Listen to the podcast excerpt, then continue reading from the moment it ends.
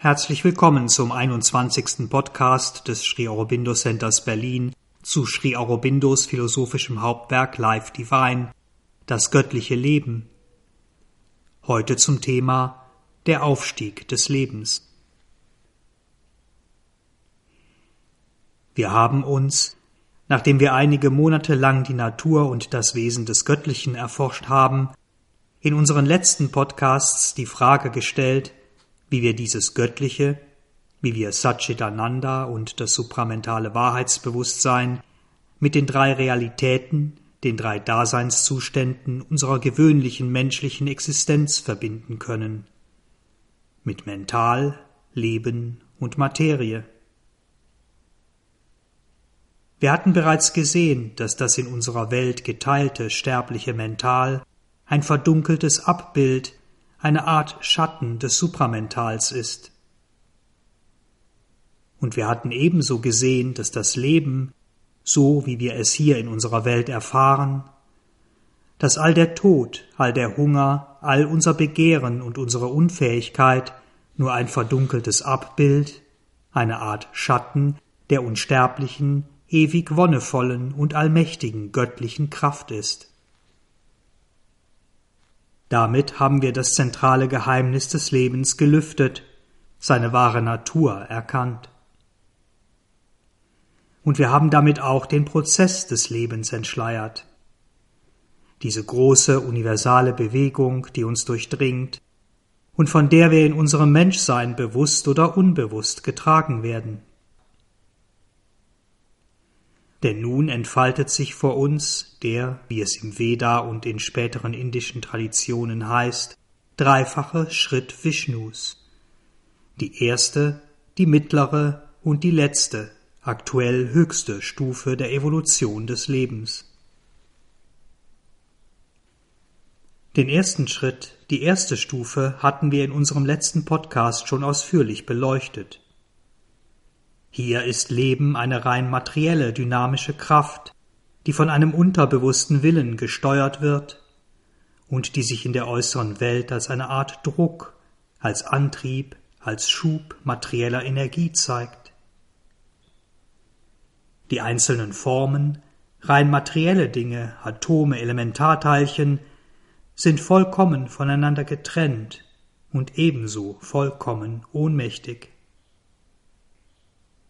Sie sind den mechanischen Kräften und Naturgesetzen, die ihr Verhältnis zu anderen Formen und zu ihrer Umgebung bestimmen, vollkommen unterworfen.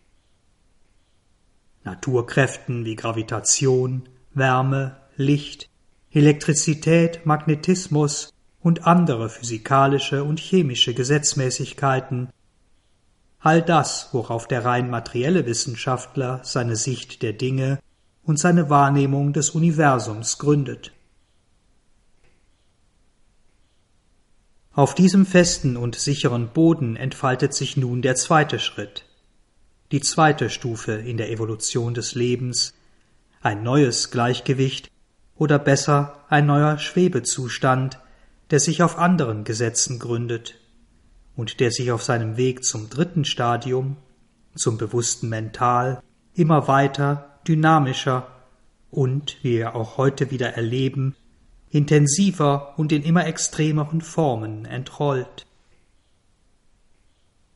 Hier sind Tod und gegenseitiges Verschlingen, Hunger und bewusstes Begehren, die Wahrnehmung eines begrenzten, zu engen Raumes und das Gefühl von Unfähigkeit und Ohnmacht, und damit das Ringen um Wachstum, Expansion, Eroberung, Besitz und Herrschaft, die grundlegenden Gesetzmäßigkeiten, die diese Welt, die das Verhältnis von individuellen und kollektiven Formen zueinander und zu ihrer Umgebung bestimmen. Diese Welt ist uns allen wohl bekannt, nicht nur in dem, was wir täglich in den Nachrichten lesen, sondern auch in unserem eigenen Verhalten, einem wie auch immer gearteten Bedürfnis nach Raum, nach Kontrolle über uns selbst oder unsere Umgebung, nach eigener Entwicklung und Entfaltung, nach Selbstverwirklichung, nach Ausdehnung, Einfluss, Reichtum und Besitz. Diese Welt ist in einem Wort die Welt Darwins, der Darwinschen Theorie von Evolution. Denn wir hatten in unserem letzten Podcast schon gesehen, dass die Allgegenwart von Tod gleichzeitig das Ringen, den Kampf ums Überleben bedeutet. Eben weil der Tod in Wahrheit Leben ist, das sich vor sich selbst verbirgt, und er dieses Leben dazu reizt, quasi dazu zwingt, nach der ihm eigenen Unsterblichkeit zu suchen. Wir hatten gesehen, dass Hunger und Begehren gleichzeitig das Ringen nach Befriedigung und Sicherheit mit sich bringen. Denn Begehren ist nur der Anreiz, der Anstoß, durch den das Leben sich selbst dazu bringt, sich quasi dazu zwingt, sich aus dem unerfüllten Hunger zu erheben und in den vollen Besitz ewiger und unwiderruflicher Seinsseligkeit zu wachsen. Und wir hatten ebenso gesehen, dass Unfähigkeit und Ohnmacht untrennbar mit einem Ringen nach Ausdehnung, Meisterschaft und Besitz verbunden ist. Eben weil Begrenztheit und Mangel das Leben dazu reizen, quasi dazu zwingen, nach seiner eigenen, wahrhaftigen Vollkommenheit zu streben. Das Ringen des Lebens, der Lebenskampf, wenn man so will, ist also nicht nur ein Überlebenskampf, sondern ein Ringen um Besitz und Vervollkommnung.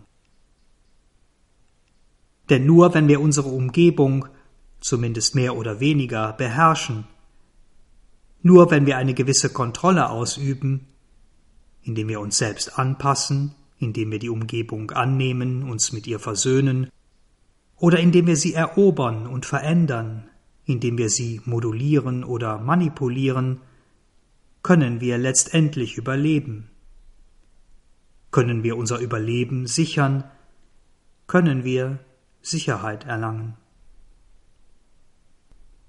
Und nur wenn wir in eine immer größere Vollkommenheit, in eine immer größere und allumfassendere Perfektion hineinwachsen, können wir sicherstellen, dass dies auch dauerhaft so bleibt, dass unser eigenes Überleben in dieser herausfordernden, sich stets verändernden Welt auch auf Dauer gesichert ist.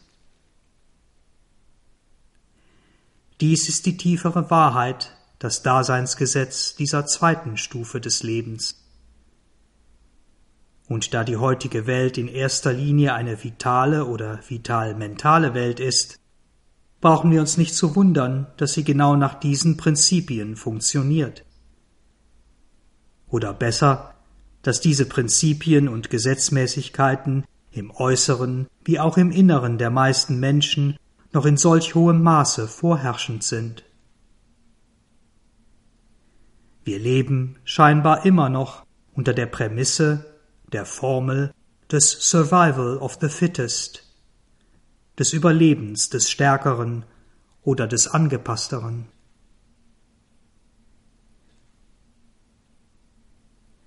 Die ersten beiden Stufen oder Entwicklungsstadien des Lebens haben also ihre eigenen, ganz besonderen Gesetzmäßigkeiten. Und wie wir heute in unserer vermeintlich rationalen Welt immer wieder beobachten, dass die materielle Wissenschaft die Gesetzmäßigkeiten der ersten, materiellen Stufe allzu sehr auf die zweite anwenden will, dass sie also das Gesetz von Tod, Begehren, Hunger und Ringen mit mechanischen, physikalischen Vorgängen und Prozessen zu erklären sucht, so sehen wir ebenso, dass die Anhänger des Darwinschen Prinzips oder das vitale und vital-mentale Menschen überhaupt das aggressive, expansive Lebensgesetz der zweiten Stufe, den rein vitalen Egoismus des Individuums und des Kollektivs, den Instinkt zur Selbsterhaltung, allzu sehr auf die dritte Stufe übertragen und diese ausschließlich in diesem Licht und damit im Grunde in einem titanischen Licht sehen und interpretieren. Aber dies ist nur ein Teil der Wahrheit unserer Welt, der Welt, wie sie heute ist. Denn die ersten beiden Stadien des Lebens enthalten in sich selbst die Saat eines neuen Daseinsprinzips, von neuen und anderen Gesetzmäßigkeiten, die immer klarer, sichtbarer und auch vorherrschender werden, wenn das, was wir gewöhnlich Leben nennen, sich nach und nach in das eigentliche Mental entrollt. Und dieses Mental dann tatsächlich auch die Führung im Menschen übernimmt. Denn eben weil der Überlebenskampf, weil das Sehnen nach Sicherheit und Dauerhaftigkeit, die die zweite Stufe des Lebens maßgeblich bestimmen, für das menschliche Individuum immer vergebens ist, eben weil das Gesetz des Todes im Individuum immer obsiegt, sich immer erfüllt, ist der Einzelne quasi gezwungen, diese Dauerhaftigkeit, diese Todlosigkeit nicht für sich selbst, sondern für seine eigene Spezies zu suchen und zu sichern. Für seine Kinder, seine Familie, sein Volk, für die Menschheit als Ganze. Und dies kann er nicht alleine tun. Es bedarf einer Art Kooperation, einer Zusammenarbeit, einer gegenseitigen Hilfe und Unterstützung. Und so entsteht aus dieser Hilfe und Unterstützung, aus dem Begehren und dem Bedürfnis anderer Menschen, dem Bedürfnis des Partners, der Partnerin, dem Bedürfnis des Kindes, des Freundes, so entsteht aus dem Begehren der Gruppe, mit der wir verbunden sind, ein Leben, das von Gemeinschaft, bewusster Vereinigung und Austausch geprägt ist. Und dies wiederum, Gemeinschaft, Vereinigung, Austausch, ist der Boden, der Same, aus dem das Prinzip von Liebe erwächst. Auch wenn diese ersten Formen von Liebe ausschließlich selbstbezogen sein mögen, auch wenn sie lange, sehr lange nichts anderes als erweiterte Formen von Egoismus sind, nach und nach formt sich durch diese Erfahrung in einem sich nun stets entwickelnden Mental die Wahrnehmung, dass das natürliche Individuum, der einzelne Mensch, einigermaßen unbedeutend ist. Ein unbedeutenderes Sein, eine unbedeutendere Seinsweise ist und dass er, der Mensch, tatsächlich durch das Universale existiert. Wenn wir dies einmal entdeckt, wenn wir diesen Paradigmenwechsel einmal vollzogen haben, und dies ist für den Menschen, das mentale Wesen, irgendwann unvermeidlich, dann haben wir den entscheidenden Wendepunkt erreicht denn dann kann sich dieses Mental der Wahrheit öffnen, dass es etwas jenseits von ihm gibt. Und von diesem Moment an ist sein Weg dorthin, der Weg zum Geist, Spirit, zum Supramental, zum Supramenschen vorgezeichnet, ist sozusagen destined, bestimmt, unvermeidbar.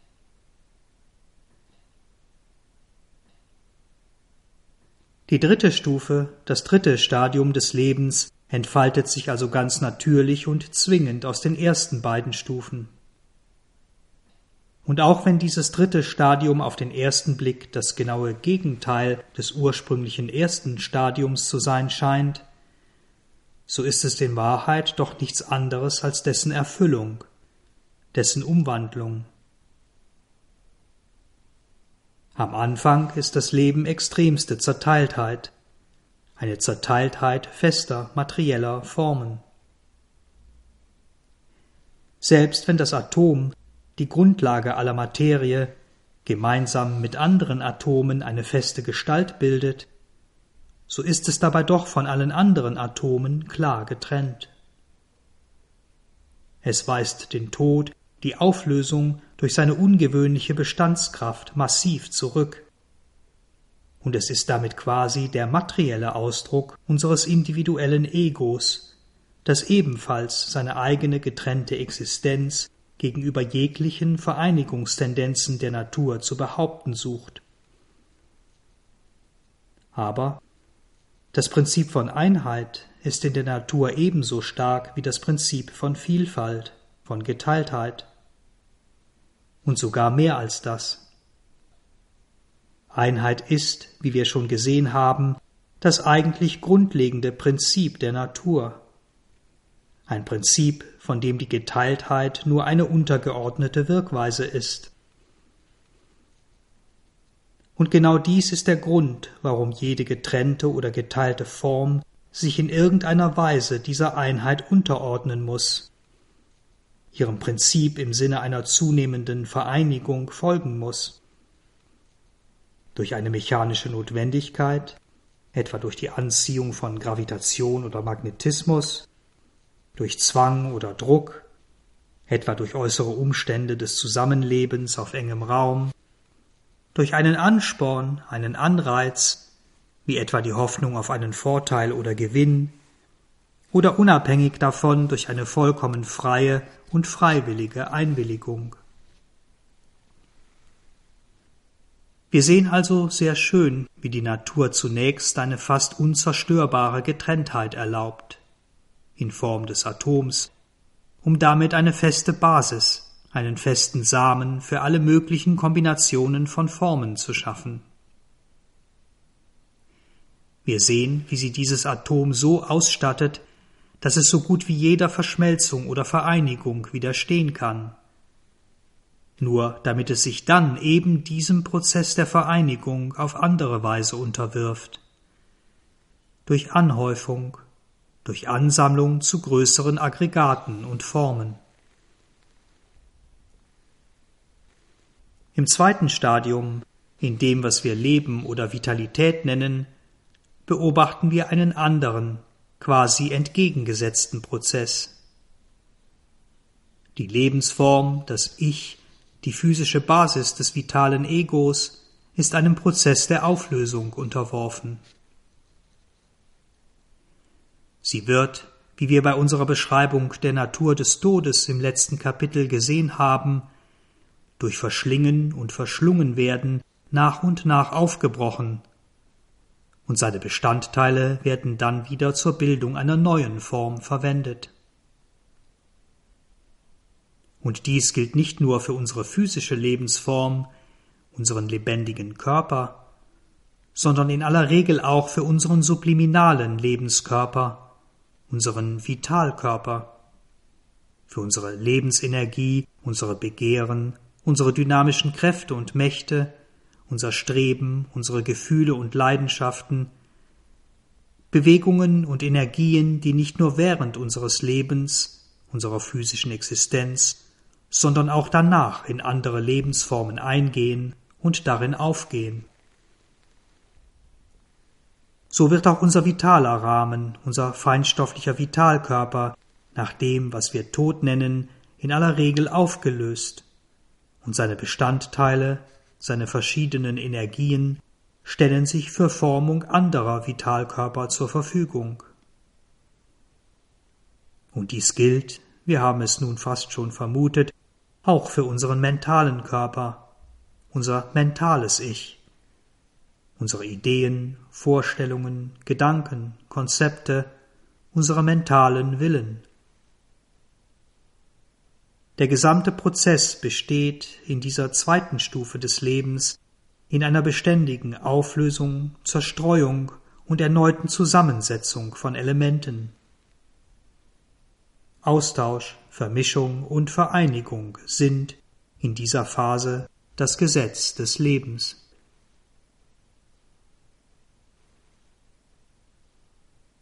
Wir beobachten also in diesen ersten beiden Stadien des Lebens zwei mehr oder weniger entgegengesetzte Prinzipien. Zum einen den Willen oder die Notwendigkeit der Lebensform des Ichs, des getrennten Egos, zu überleben und seine Identität zu bewahren, und zum anderen der auf dieses Ego ausgeübte Zwang der Natur, sich zu vereinigen, mit anderen zu verschmelzen. In unserer physischen, materiellen Welt liegt der Schwerpunkt auf der Getrenntheit. Denn die Natur muss zunächst einmal in dem endlosen Fluss, in der ständigen Bewegung von Energie und in der Einheit des Grenzenlosen eine stabile, getrennte Form schaffen und deren Überleben sichern.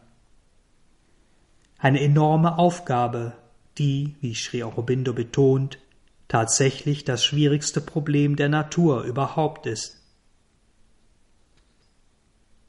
So entsteht in den rein materiellen Anfängen unseres Universums eine Form, das Atom, das Elementarteilchen, das eine nach gewöhnlichen Maßstäben ungeheure Existenzkraft und damit Lebensdauer besitzt, und das dann durch Anhäufung und Kombination größere materielle Formen von unterschiedlicher Lebensdauer bildet. Formen, die wiederum die Basis für vitale und mentale Individualitäten, für Tiere und Menschen sind. Wenn aber die Natur, und hier liegt der Übergang in das zweite Stadium des Lebens, eine gewisse Festigkeit erreicht hat, eine feste Basis, um ihre vielfältigen Bewegungen und Operationen voranzutreiben, dreht sie den Prozess um. Nun übernimmt, wenn man es so ausdrücken will, der Tod die Führung des Lebens. Die individuelle Form ist in einem ständigen Zersetzungs- und Auflösungsprozess begriffen, und die zerfallenden Elemente kommen wieder dem Ganzen, dem Leben insgesamt zugute. An diesem Punkt liegt es nun nahe anzunehmen, dass es eine weitere Stufe gibt oder geben muss, die diese beiden Prinzipien harmonisiert. Ein Stadium also, in dem das Individuum dauerhaft im Bewusstsein seiner Individualität verbleibt, in dem es also nicht zerfällt und in dem es dennoch mit anderen verschmilzt, und zwar auf eine Weise verschmilzt, in der das Gleichgewicht, das unser Individuum bewahrt, nicht gestört wird, also ohne dass unser Leben oder Überleben unterbrochen wird. Und dies, eine Art todlose Existenz, ist tatsächlich möglich. Und zwar dann, wenn das Mental, wenn die mentale Ebene zu ihrem vollständigen Ausdruck gelangt. An diesem Punkt müssen wir uns zunächst bewusst machen, dass mit diesem vollständig entwickelten Mental ein ganz anderer, viel weiterer und tieferer Zustand gemeint ist als der, den wir als gewöhnliche Menschen mental nennen. Wenn wir von mental reden, von Denken, selbst von Geist im Sinne eines mentalen Geistes, dann denken wir entweder an unser vitales Mental, also an den Teil des Mentals, der unseren Bedürfnissen, Emotionen, Vorzügen und Abneigungen Ausdruck verleiht und diese rechtfertigt oder begründet.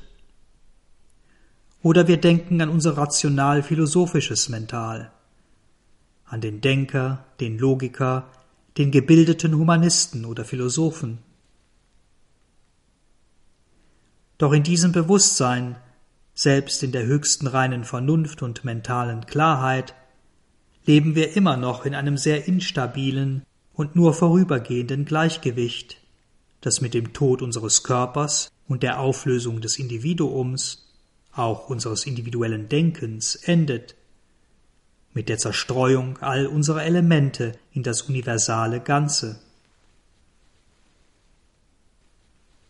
All dies, all diese Errungenschaften der Evolution, die in unserer gewöhnlichen Wahrnehmung einen Menschen ausmachen, All das, was wir bislang als mental, als Mentalität in uns etabliert haben, sind im weitesten Sinne noch Teil des zweiten Stadiums.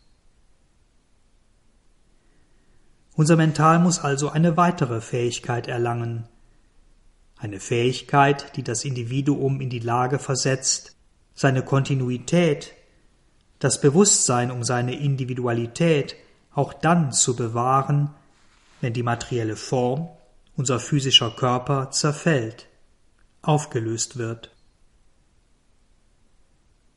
Und genau dies, was für unser materiell orientiertes Denken zunächst nach einem unauflösbaren Widerspruch klingt, was auf den ersten Blick undenkbar erscheint, ist tatsächlich möglich, nämlich dann, wenn unser mentales Wesen mit unserer wahren, eigentlichen Individualität verbunden ist mit dem, was wir tatsächlich sind, mit unserem psychischen oder seelischen Wesen. Mit diesem Nodus, diesem Knoten in uns, der der geheimen Seele, die in uns wohnt, Gestalt gibt, der sie in uns ausdrückt oder zumindest auszudrücken beginnt. Denn wenn wir mit dem verbunden sind, was in uns, in unserer Individualität ewig ist, was durch verschiedene Geburten und Leben schreitet, was immer neue Formen für immer neue Erfahrungen annimmt, dann leben, dann sind wir ein quasi todloses Ich-Sein. Es gibt keine Unterbrechung zwischen Vergangenheit und Zukunft, keinen Verlust der Wahrnehmung einer eigenen Individualität. Das Zerbrechen der Form mag unser physisches, unser materielles Gedächtnis auflösen, unser mentales Wesen aber kann, in Verbindung mit unserer wahren göttlichen Individualität, den Graben zwischen Leben, Tod und neuem Leben überbrücken. Und selbst wenn diese Erinnerung zunächst nur sporadisch, unklar ist, so werden wir uns auch heute schon immer häufiger Dingen, Energien, Ereignissen bewusst, die aus früheren Leben stammen und die unsere aktuelle Persönlichkeit in einer gewissen Weise erschaffen haben und oft auch immer noch bestimmen. Und manchmal haben wir sogar einen flüchtigen Blick, eine Intuition, eine Schau, zumindest eine grobe Wahrnehmung von dem, was wir künftig sein werden. Wohin unser kontinuierlicher Weg durch all diese Leben führt, was sich aus unserem jetzigen Leben aus unserer jetzigen Entwicklung heraus zukünftig entfalten und erfüllen wird. Und manchmal sind wir uns nicht nur unserer eigenen früheren oder künftigen Person oder Persönlichkeit bewusst, sondern auch der Umgebung, in der sie gelebt, in der sie sich bewegt hat. Des, wie Sri Aurobindo es nennt, Aggregates, durch das unsere eigene individuelle Kontinuität wie durch Fasern fließt. Im Grunde ist uns dieses Phänomen, die Überbrückung des Todes, die Überbrückung des Zerfalls seiner Form, auch aus der materiellen Wissenschaft bekannt. Dort nennen wir es, nennen wir die Weitergabe einer kontinuierlichen Information an neue physische Formen Vererbung. Eine Vererbung, die, wie etwa die Weitergabe von DNA, ganz bestimmten biologischen Gesetzen unterliegt.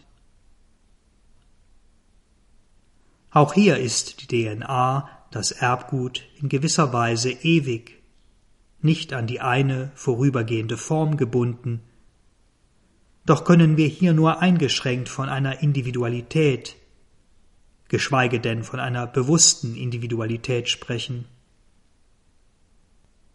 Das Fortbestehen einer wirklichen Persona, eines wirklichen individuellen Wesens, wird uns, wie gesagt, erst dann bewusst, wenn unser mentales Wesen mit dem sich entwickelnden seelischen Bewusstsein in uns verbunden ist. Dann wird die Vereinigung der beiden entgegengesetzten Wirkweisen der ersten Stadien des Lebens, wird die Vereinigung von individuellem Bestehen und der Verschmelzung mit dem Ganzen, dem Aggregat, nicht nur möglich, sondern erlebte und erfahrene Realität. Aus dieser Vereinigung, aus dieser ganz neuen Daseins- und Lebensrealität ergibt sich zwangsläufig in diesem nun dritten Stadium des Lebens eine neue Wirkweise, ein neues Wirkungsprinzip, ein neues dynamisches Gesetz in den Beziehungen zwischen Individuum und Aggregat, in den Beziehungen zwischen Individuum und anderen Individuen, in den Beziehungen zwischen Individuum und seiner Umgebung, in den Beziehungen zwischen Individuum und der gesamten Welt. Und dieses Prinzip, dieses Gesetz ist das Gesetz der Liebe. Diese Liebe, diese wirkliche Liebe, kann sich tatsächlich erst jetzt, in dieser dritten Stufe, entfalten. Denn nur beides gemeinsam, die bewusste Bewahrung einer Individualität über unser eigenes isoliertes Leben hinaus und die bewusste akzeptierte Notwendigkeit und das Bedürfnis nach Austausch, nach Hingabe, nach Vereinigung mit anderen Individuen. Nur die Kombination dieser beiden Dinge kann das Prinzip der Liebe, kann die Kraft der Liebe wirklich zur Entfaltung bringen. Wenn eines der beiden fehlt, dann endet die Liebe, was immer auch ihren Platz einnehmen mag, möglicherweise sogar unter dem Namen Liebe. Dabei mag die Erfüllung von Liebe in Form von Selbstaufopferung, möglicherweise sogar mit der Illusion einer vollkommenen Selbstauslöschung, durchaus eine Idee, ein Impuls sein, den wir in unserem mentalen Wesen, in unserer Mentalität spüren und dem wir auf die eine oder andere Weise versuchen zu folgen. Diese Idee, dieser Impuls aber ist, wie Sri Aurobindo betont, bereits ein Ausblick auf eine noch höhere Stufe. Und er ist an dieser Stelle, in diesem Stadium der kollektiven und individuellen Bewusstseinsentwicklung verfrüht.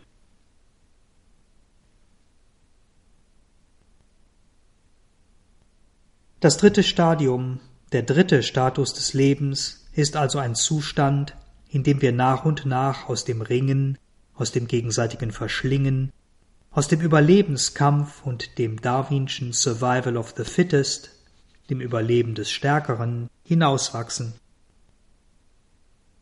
Denn wir erkennen zunehmend, dass wirkliches Überleben nicht auf einem Abwehrkampf oder einem Verschlingen, einer Vereinnahmung anderer beruht, sondern auf Austausch, Anpassung und Zusammenführen, Vereinigen. Das Leben besteht dabei auch weiterhin in der Selbstbestätigung des Einzelnen, des eigenen Seins. Das Ego stirbt nicht, sondern es entwickelt sich sogar weiter. Wir verwirklichen uns selbst, wie wir so schön sagen. Allerdings geschieht dies nun nicht mehr rein selbstbezogen, sondern in der Gemeinschaft, im Austausch mit anderen. Unser Ich, das, was wir sind und als Individuum verkörpern, will und sucht aktiv das Zusammenwirken mit anderen Individuen. Es macht andere Ichs, andere Egos, andere Personen zum Teil seines Lebens, nimmt andere Menschen in sein Leben auf und wird selbst in das Leben anderer aufgenommen. Tatsächlich gilt auch hier das Prinzip des Survival of the Fittest, des Überlebens des Geeigneteren, des Überlebens desjenigen, der am ehesten in Resonanz mit dieser sich gerade entfaltenden Evolutionsstufe ist. Und dies gilt nicht nur für den Einzelnen, das Individuum, sondern auch für das Überleben, für die Zukunft der Gemeinschaft, des Kollektivs. All jene Individuen, Gruppen, Gemeinschaften, Völker und Nationen, die sich dem Gesetz des Gemeinsamen, des Verbindenden zuwenden, all jene, die das Gesetz der Liebe entwickeln, das Gesetz der gegenseitigen Unterstützung, der Hinwendung und Güte, der Zuneigung, Freundschaft und Einheit, all jene, die das Überleben und Bestehen des Individuums und das sich selbst geben am besten harmonisieren, in Einklang miteinander bringen, werden die geeignetsten dieser Stufe der Evolution sein und damit auch dieses Stadium, diesen Zeitgeist im besten Sinne überleben.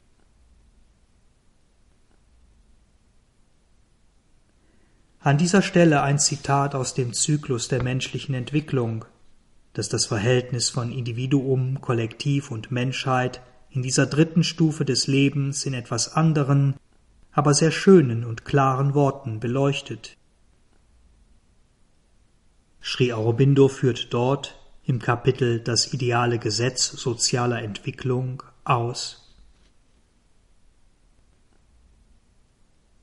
Das Gesetz für das Individuum besteht darin, seine Individualität durch eine freie Entwicklung aus seinem Inneren heraus zu vervollkommnen, aber dieselbe freie Entwicklung in anderen zu respektieren, diese Entwicklung zu unterstützen und von ihr unterstützt zu werden. Es besteht darin, sein Leben mit dem Leben des sozialen Aggregats zu harmonisieren und sich selbst als eine Kraft für Wachstum und Vervollkommnung über die Menschheit auszugießen.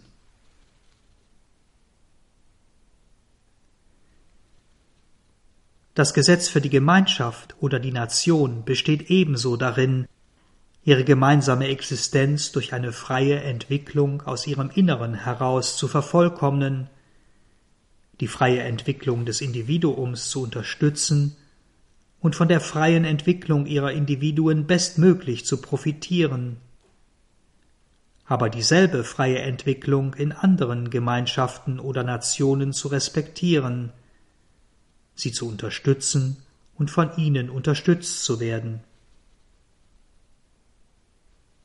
Ihr Gesetz besteht darin, ihr Leben mit dem des menschlichen Aggregats, also mit der Menschheit als Ganze, zu harmonisieren und sich selbst als eine Kraft für Wachstum und Vervollkommnung über die Menschheit auszugießen.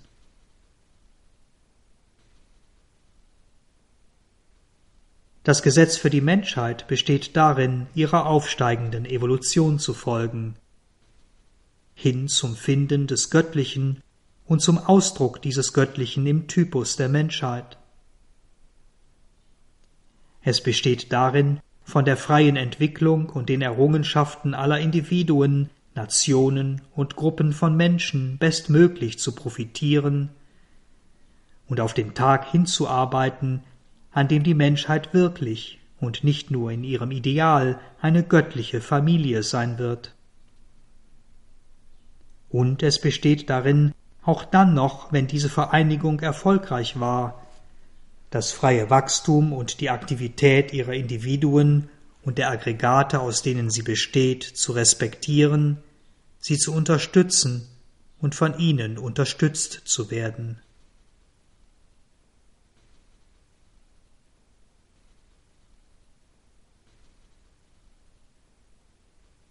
Diese Entwicklung vom ursprünglichen vital dominierten Überlebenskampf vom Abwehrkampf zu einer gegenseitigen Unterstützung und Bereicherung ist ein eindeutiges Zeichen für die zunehmende Herrschaft des Mentals, das nun der materiellen Welt seine eigenen, höheren Daseinsgesetze aufzwingt.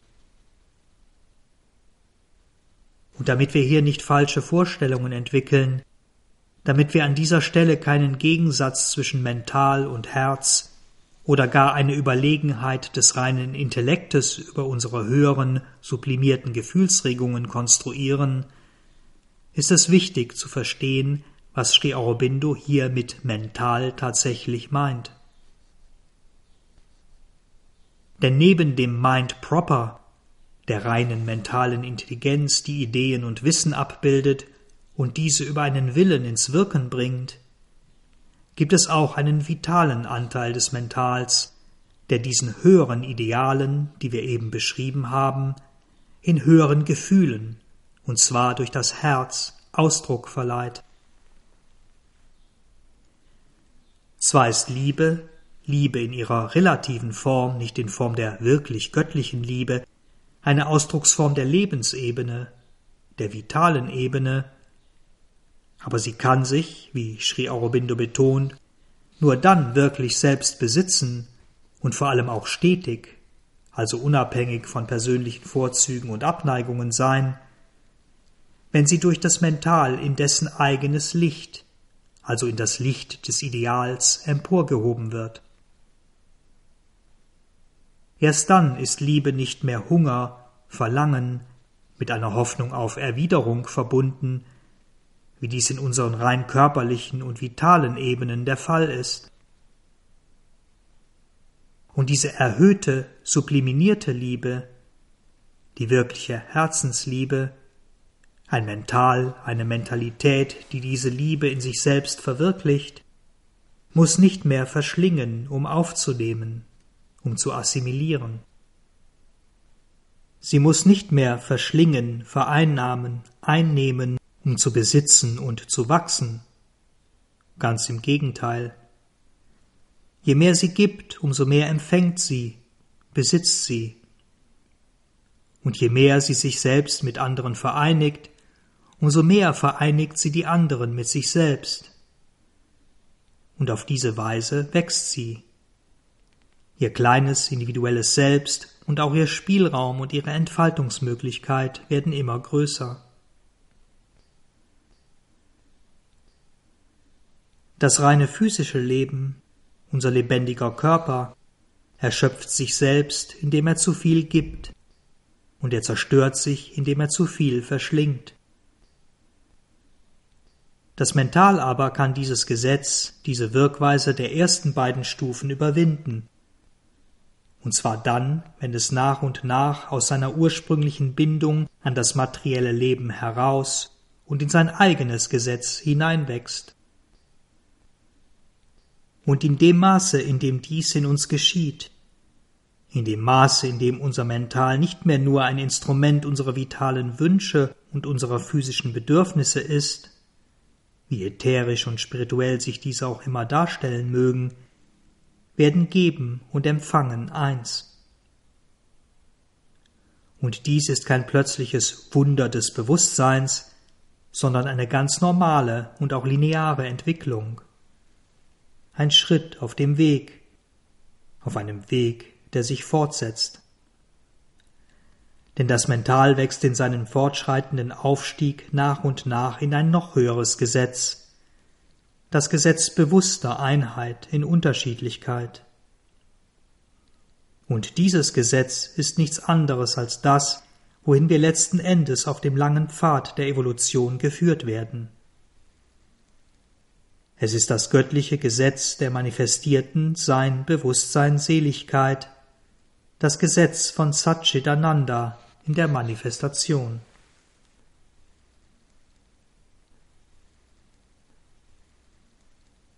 So viel zum ersten der drei Merkmale des Lebens, die wir in unserem letzten Podcast so ausführlich besprochen haben, zum Tod und dem damit verbundenen Überleben.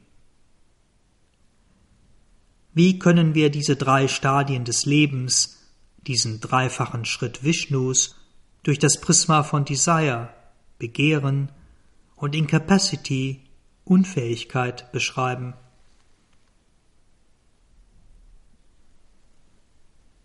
Wir hatten in unserem letzten Podcast bereits gesehen, dass es im ursprünglichen materiellen Leben einen unterbewussten Willen gibt, der sich im vitalen Leben, also im zweiten Stadium des Lebens, als Hunger und bewusstes Begehren ausdrückt. Was geschieht nun, was Wille und Begehren anbelangt, in der dritten Stufe? Zunächst könnte man annehmen, dass das Daseinsgesetz des bewussten Mentals, der bewussten Mentalität, das ja, wie wir gehört haben, Vereinigung und ständig wachsende Liebe ist, das Gesetz des Begehrens, das Gesetz von Desire, annulliert, also auslöscht und durch eine vollkommen neue Daseinsweise ersetzt. Ein solches Vorgehen aber, eine reine Auslöschung, ist nicht die eigentliche Natur oder das Wesen von Evolution, von Entwicklung, weder in der Welt noch in uns selbst. Und so erleben wir tatsächlich, dass das Gesetz der Liebe das Gesetz des Begehrens transformiert und es dadurch letztlich zu seiner vollkommenen Erfüllung bringt. Denn was ist Liebe anderes als das Begehren, sich selbst anderen zu geben und andere dafür zu empfangen? Das rein physische, nur auf das Materielle ausgerichtete Leben gibt sich nicht, zumindest nicht freiwillig. Es will nur empfangen. Selbst wenn die Liebe auf dieser Ebene eingreift, sich in Ansätzen manifestieren will, so ist und bleibt das sich selbst geben weitestgehend mechanisch. So mechanisch, wie es in der ursprünglichen Materie, im Atom, von Beginn an angelegt war. In unserer aktuellen Welt oder Gesellschaft beobachten wir dieses mechanische sich geben sehr häufig in rein auf das Materielle bezogenen Partnerschaften und Ehen, in denen die erste emotionale Liebe gewichen ist und eine höhere nie existiert hat.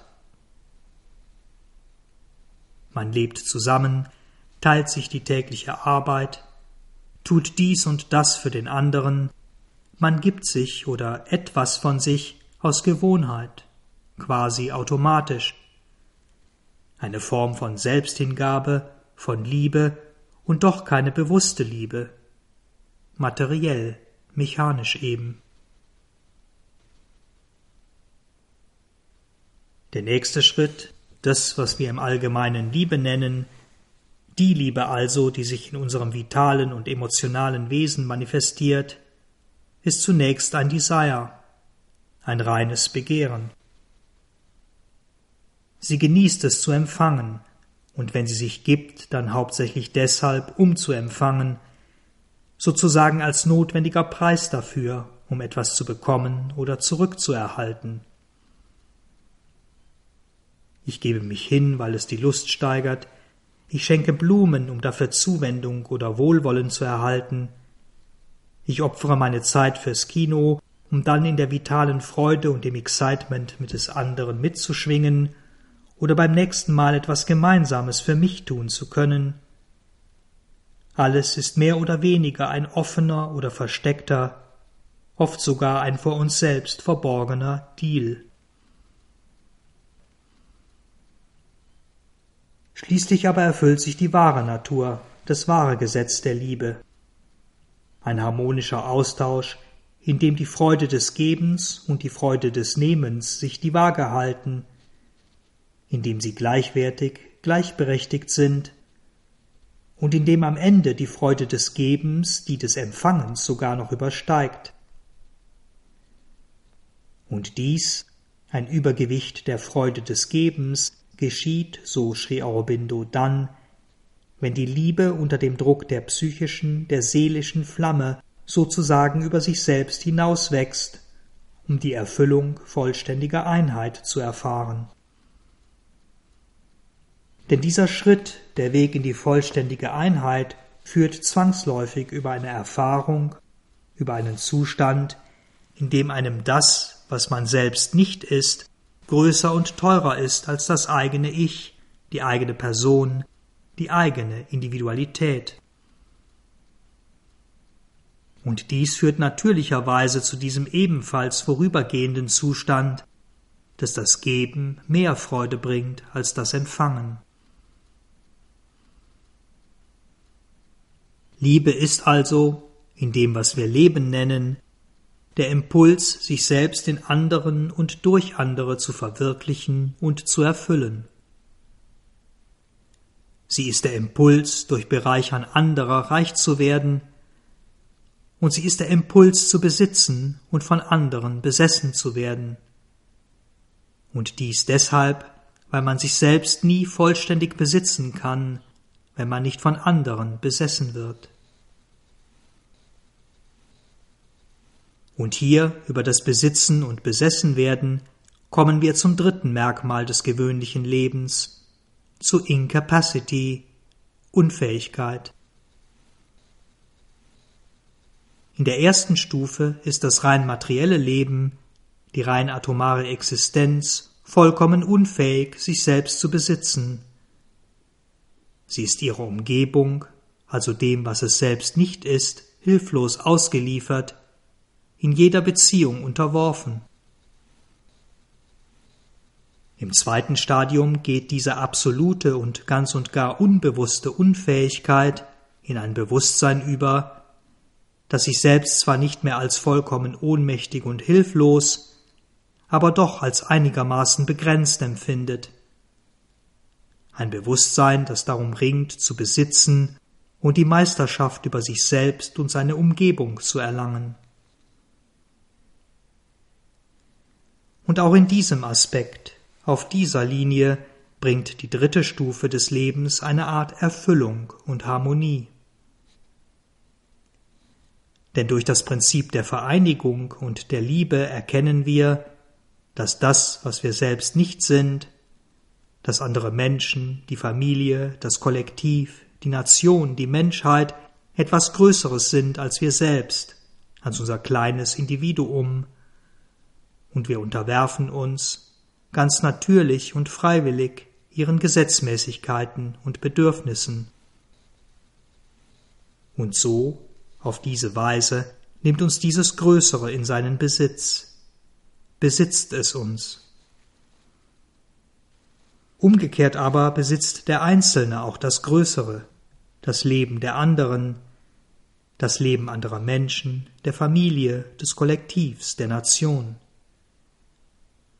Denn wir als Individuen werden Teil dieses Größeren, profitieren davon, werden in dem, was wir selbst sind, um ein Vielfaches bereichert. Und so sehen wir, dass all unsere individuellen und kollektiven Bemühungen, das eigene Ich, die Selbstbestätigung und individuelle Freiheit des Einzelnen mit dem Prinzip von Vereinigung, Liebe, Freundschaft und Kameradschaft in Einklang zu bringen, dass unsere Bemühungen, diese beiden Pole zu harmonisieren, Teil eines ganz natürlichen Entwicklungsprozesses sind, in dem die Natur die ursprünglichen Gegensätze der ersten beiden Stadien des Lebens auszugleichen versucht.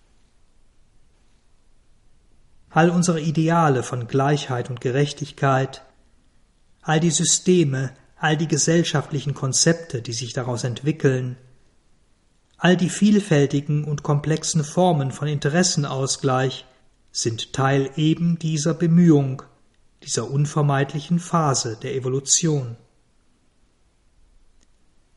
Es sind mentale Versuche, mentale Lösungen, und, wie Sri Aurobindo betont, es ist tatsächlich das Mental, und zwar nur das Mental, das den Weg zu einer wirklichen Harmonie dieser beiden Pole finden kann. Der Weg aber ist noch nicht das Ziel. Die Harmonie selbst, die Verwirklichung dieser Harmonie kann nur in einer Macht gefunden werden, die jenseits des Mentals liegt. Denn, wie wir gesehen haben, auch das Mental ist nur ein untergeordnetes Instrument, eine untergeordnete Wirkweise von etwas Höherem. Es ist eine Zwischenstufe, eine Zwischenstufe für den Abstieg eines höheren Bewusstseins in Form und Individualität und gleichermaßen für den erneuten Aufstieg in eben diese Wirklichkeit. Eine Wirklichkeit, die die Form verkörpert und die das Individuum, der Einzelne, hier in dieser Welt repräsentiert. Und dies ist auch der Grund, warum die endgültige Lösung des Problems des Lebens nicht allein durch Vereinigung, Austausch und Liebe, also durch das Gesetz des Mentals und des Herzens gefunden werden kann. Es muss einen vierten Status geben, ein Stadium, in dem die ewige Einheit der vielen durch den Geist, Spirit, verwirklicht wird. Ein Stadium also, dessen Gesetz, dessen Wirkweise nicht mehr die Getrenntheit physischer Materie ist, nicht mehr die Leidenschaften und Hunger des vitalen Lebens, nicht mehr das Zusammenfügen und die unvollkommenen Harmonien des Mentals, sondern die Einheit und Freiheit des Geistes. Und all das, was Sri Aurobindo so klar, so detailliert und ausführlich in diesem Kapitel beschrieben hat, diese umfassende und konkrete Erfahrung steht hinter den tiefen mystischen Worten der vedischen Seher, die wir in den Eingangszitaten zum heutigen Kapitel finden und mit denen wir diesen Podcast beschließen wollen.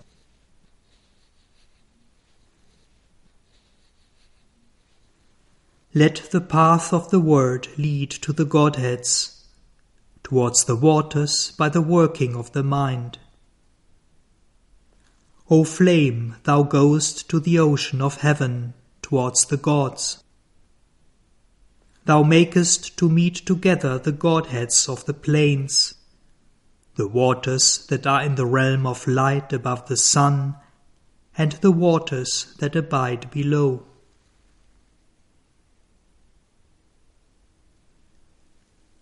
Lasst den Pfad des Wortes zu den Gottheiten führen, hin zu den Wässern durch das Wirken des Mentals. O Flamme, du gehst zum Himmelsozean hin zu den Göttern. Du lässt die Gottheiten der Ebenen zusammentreffen, die Wässer in der Ebene des Lichts oberhalb der Sonne und die Wässer, die darunter weilen.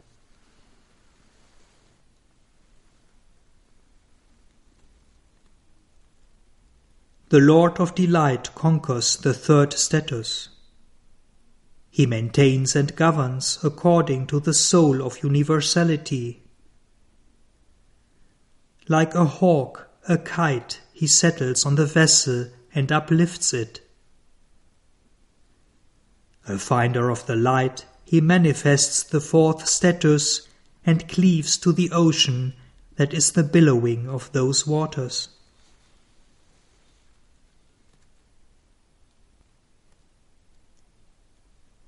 Der Herr der Seligkeit erobert den dritten Zustand. Er erhält und regiert in Übereinstimmung mit der universalen Seele. Wie ein Falke, wie ein Milan lässt er sich auf dem Gefäß nieder und hebt es empor. Als Finder des Lichts manifestiert er den vierten Zustand und hält sich an dem Ozean fest, der das Quellen dieser Wässer ist.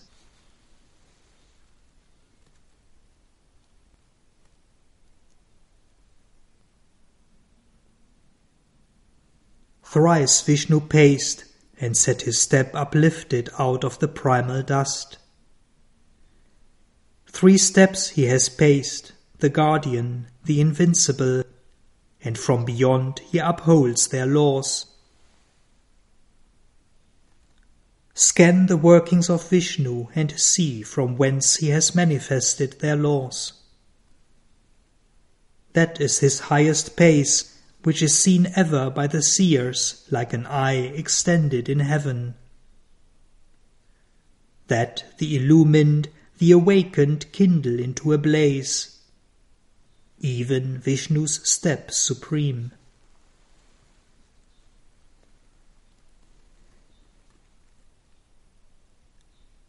Dreimal schritt Vishnu und setzte seinen Schritt, emporgehoben aus dem ursprünglichen Staub. Drei Schritte ist er geschritten, der Wächter, der Unbesiegbare, und aus dem Jenseits hält er ihre Gesetze aufrecht. Erfasse das Wirken Vishnus und schaue, von wo aus er ihre Gesetze manifestiert hat. Dies ist sein höchster Schritt, der von jeher von Sehern geschaut wird, wie ein Auge, das sich im Himmel ausdehnt. Dies entfachen die Erleuchteten, die Erwachten zu lodernder Flamme, sogar Vishnus höchsten Schritt.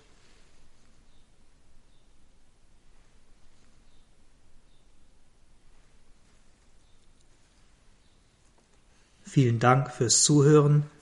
Habt weiter einen schönen Tag oder Abend. Wir hören uns wieder beim nächsten Kapitel Das Problem des Lebens.